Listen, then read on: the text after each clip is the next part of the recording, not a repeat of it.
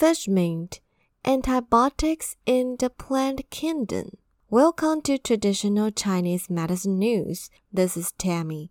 The famous traditional Chinese medicine formula, NRICM 101, which is made to cure patients of coronavirus. You can also see the herbal medicine fish mint in the formula.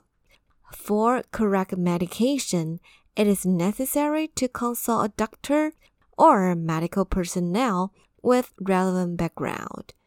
Today's news article is written by Gu Yue and published in the 中国医药导报.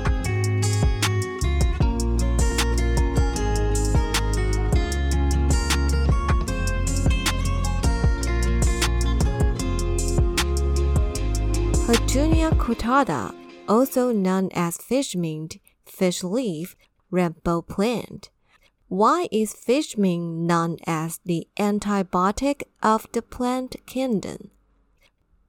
Traditional Chinese medicine believes that fish mint is pungent in flavor and cold in nature, and it enters the lung and the liver meridians, its effects include clearing away heat and helps in detoxification, clearing dampness in the body tissue, reducing swelling, used for patients with lung heat, cough, edema, etc.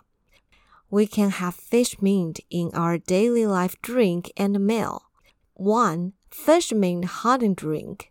Prepare fish mint for 250 grams and appropriate amount of honey. Wash and chop the fish mint, extract the juice, add honey, and boil it in hot water. It can clear heat and detoxification, remove phlegm, and relieve cough. It is suitable for pneumonia, high fever, unconsciousness, chest pain, sweating, and so on. 2. Fish mint porridge. 3. Fish mint mixed with radish. Wash the fish mint and radish and cut them into pieces. Shred ginger, dice the garlic, and dice the scallions. Put fish mint in a plate.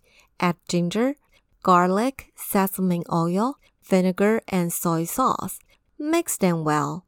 It can clear heat and lead to detoxification and reduce body edema.